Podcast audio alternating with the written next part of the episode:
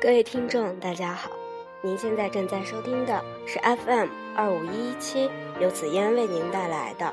如果你也听过爱，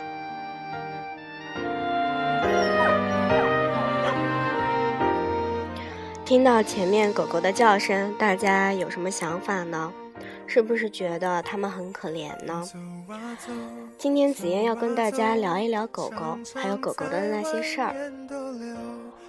在聊这些狗狗幸福之前，紫嫣想跟大家分享一篇文章《流浪狗的自述》。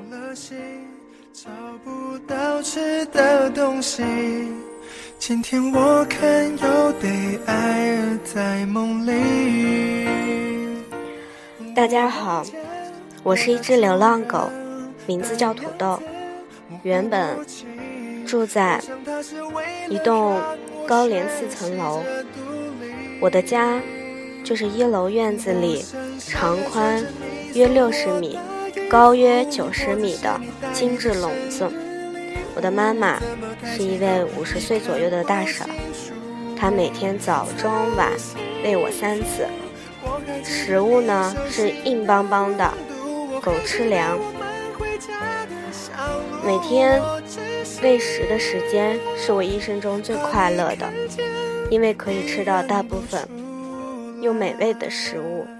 每次饲料一倒完，不到五分钟我就全部的吃干净了。可是这样的好景不长，妈妈照顾我的时候，也是只是短短的几个月。有一天，妈妈把我放在机车的前座上，载着我到了一处我从来都没有见过的地方。那个地方有着非常大的草原，妈妈把我丢在了那里，之后就一个人骑车回家了。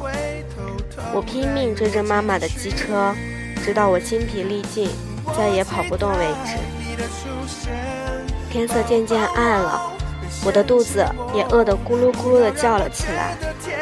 为了可以找吃的东西，我在垃圾堆里找寻被人吃的丢下没有吃完的便当盒或者食物袋。同时，我也发现，在垃圾堆里找寻食物的身影，不是只有我一个。同是天涯沦落狗，相逢何必曾相识。幸运的我找到了剩饭剩菜，终于可以好好的饱餐一顿了。看到其他带着可怜眼神的狗狗，我招呼他们过来，一起分享这来之不易的美食。现在的我，是名副其实的流浪狗了。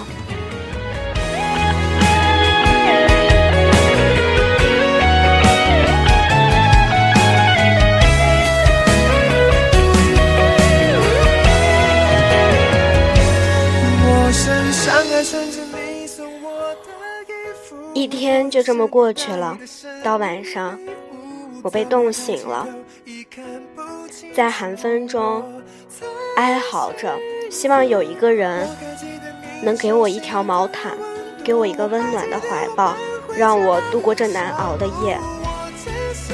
但是没有，我边走边叫，最后精疲力尽的我。又睡着了。醒来后，我发现我到了一个流浪收容所里，那里面有很多很多的笼子，也有很多很多和我一样的狗。医生把我温柔的从笼子里抱了出来，帮我注射了一针特殊的药剂。瞬时间，我听到了自己的心跳声，慢慢的虚弱。最后，我离开了这个曾经给我无数欢乐与痛苦的人生。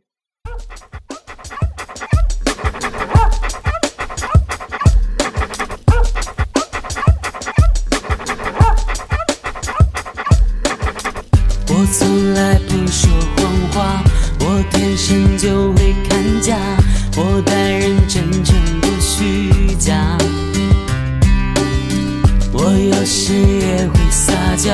有时也不太听话，都怪我好奇心大。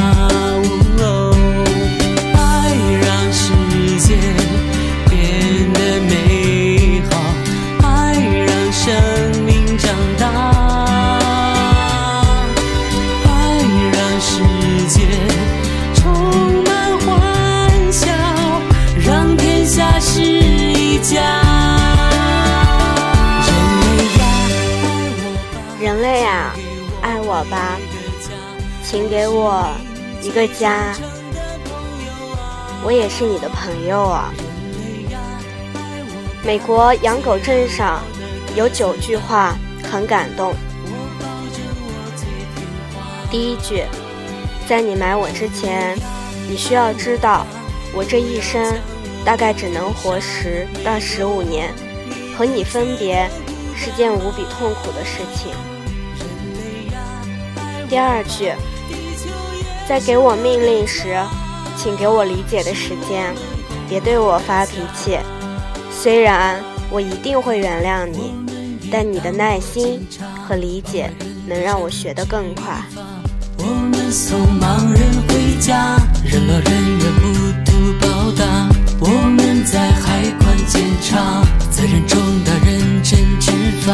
我们也是探险家。第三句，请好好对我，因为世界上最珍惜、最需要你的爱心是我。别生气太久，也别把我关起来，因为你有你的生活、你的朋友、你的工作和娱乐，而我只有你。第四句。经常和我说话吧，虽然我听不懂你的语言，但我认得你的声音。你是知道的，在你回家时，我是多么高兴，因为我一直在竖着耳朵等待你的脚步声。将我们屠杀，没有我，你不觉得？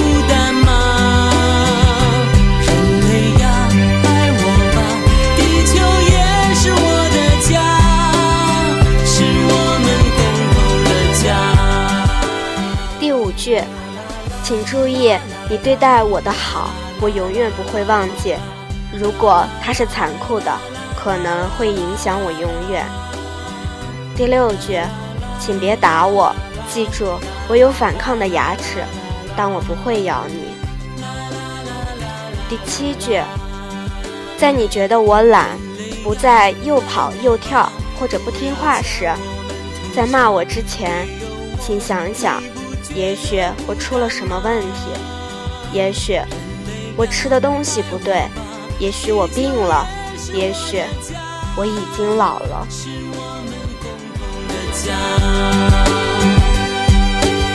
是我们共同的家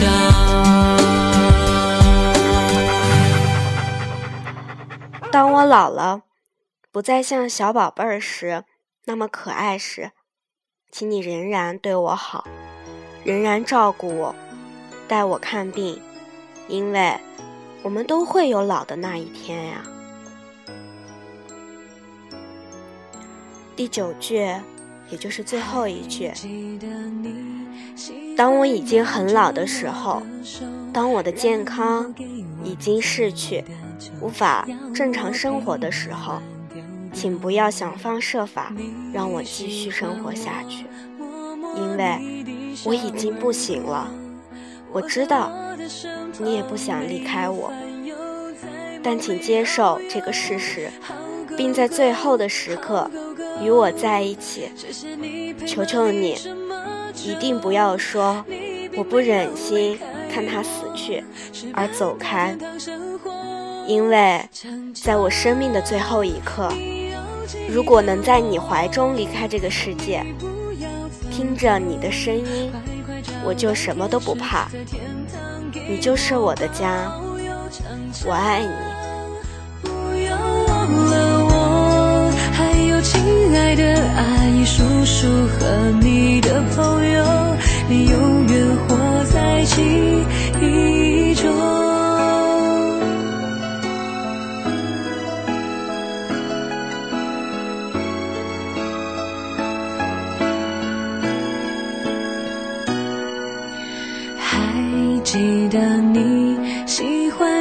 着我的手，然后给我你嘴里的酒。当然了，也不是所有人都那么冷血，让那么多狗狗变成了流浪狗，不带它们回家，在寒冬里让它们在外面受冻挨饿。紫嫣。想跟大家分享三个国家是怎么养狗的。第一个国家是意大利国，看看意大利人是怎么养狗的。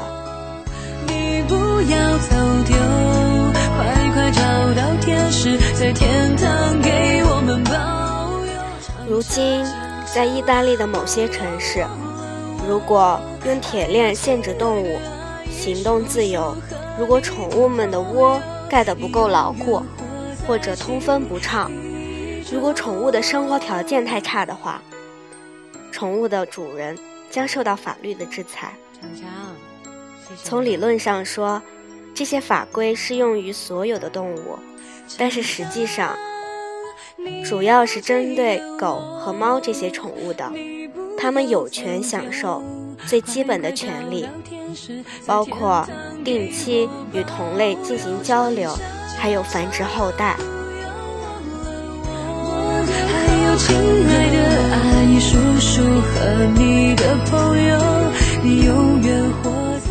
意大利人特别重视主人宠物的特殊需要，跟美国等国家提倡为宠物做节育是不同的。意大利人认为，宠物。合理的、必须的性生活一定要得到满足。该国的法规特别指出，动物的主人有义务保证它们的健康和福利，其中包括动物繁殖后代的权利。主人必须保证动物有足够的食物，还必须定期带宠物到兽医那里做健康的检查。意大利的。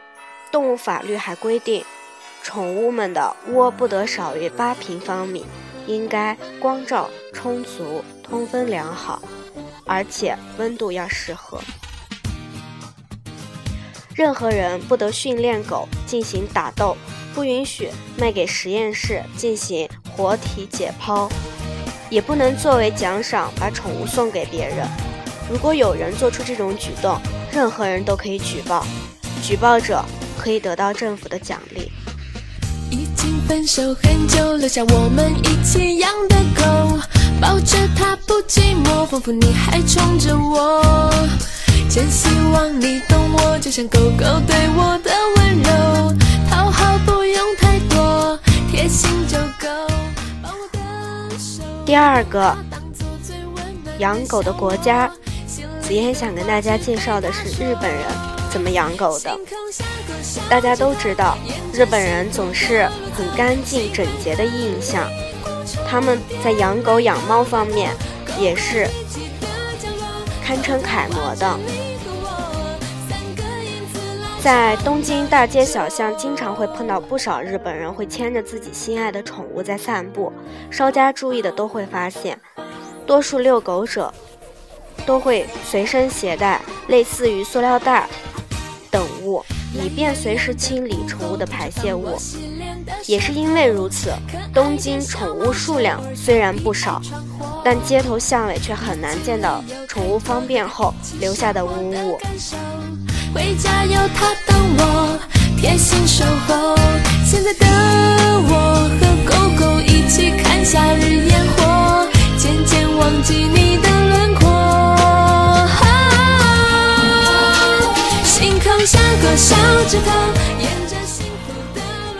当然了，日本人很爱创造发明，他们在保证宠物的清洁方面也琢磨出了不少花样。自动洗狗机就是这样的一个东西被想出来的。你想到的、没想到的，日本人为了自己的宠物都想到了。像恋爱的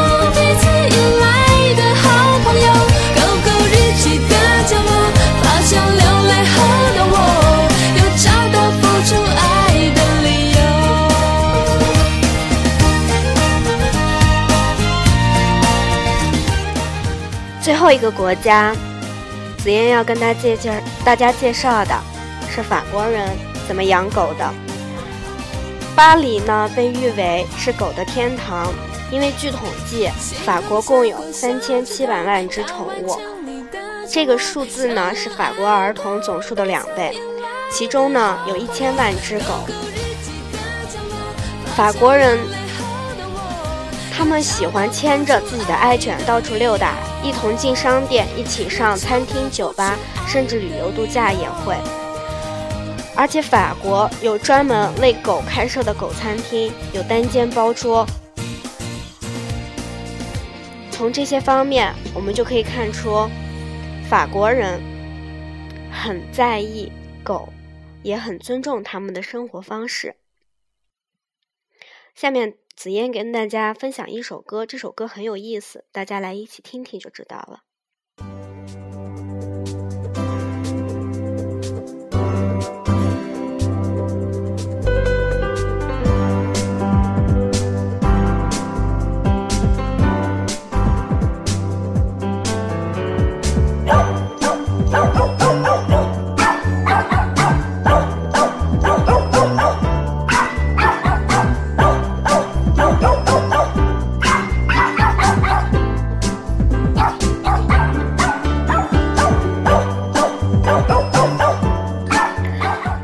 听出这首歌很有意思呢。这首歌叫《汪汪快乐颂》，顾名思义，是由狗狗们来唱的。这三只狗是一个组合，叫三狗组，它们可很有名了。三只都是公狗，第一只叫旺旺，七岁马尔济斯犬，它是负责中低音的，音色很扎实。当然呢。旺旺呢是只流浪狗，但是它呢教育好，自律又自强，是个人见人爱的模范生，也在三狗里面是个分级股长。帮旺旺录音的绝招呢就是打妈妈，只要假装打他的妈咪，一定发出警告，权威感十足的喂下声，愈打唱得愈凶，男人味儿十足，真的非常的 man。第二只呢叫 Candy，也是一只公狗，十二岁，马尔济斯犬，狮子座的，负责高音部分，音色细腻尖长。Candy 的年纪最大，身形却是最小的，体重只有一公斤多一点，小到可以装进圣诞帽中当成礼物。因为耳朵全聋而有“狗中贝多芬”之称。外表楚楚可怜的她，被误认为女神，走起路来也是凌波微步，优雅而迷人，是三狗组里最可爱的。帮 Candy 录音的绝招就是不理她，只要离开她的视线，便发出悠长婉转的哭诉声，甜美又让人心疼。但因为太会哭而让人忍不住大笑。最后一只呢，也是一只公狗，十岁。西施犬也是狮子座，负责中低音部分，音色浑厚，音域宽广，能唱到八度音。身材最健壮，色胆也最佳，总趁别狗不注意的时候玩那档事儿。当然呢，帮他录音的时候呢，绝招就是打开门。只要钥匙声在门外轻轻地响起便发出愉悦奔放的欢迎声热情到让人非常有存在感。那下面我们一起再来听听剩下的这些歌。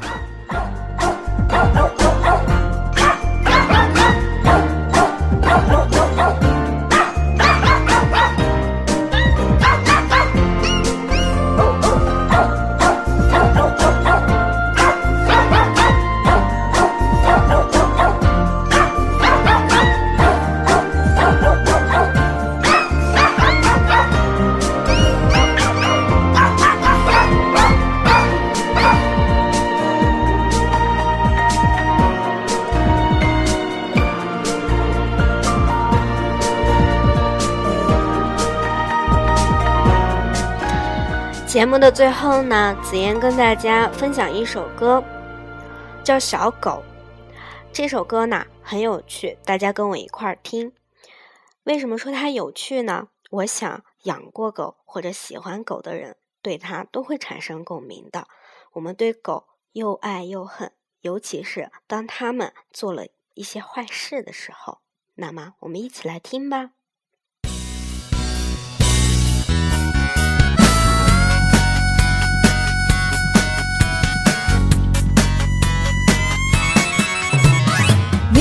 受伤的第一件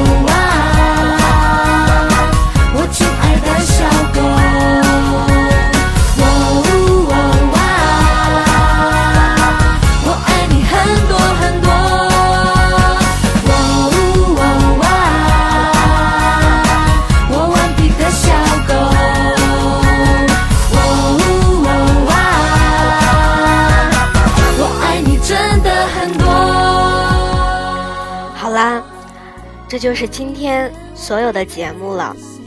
紫嫣做这期节目是希望告诉大家，我们要怀着一种有爱心、一种对自己宠物负责的态度去爱它们。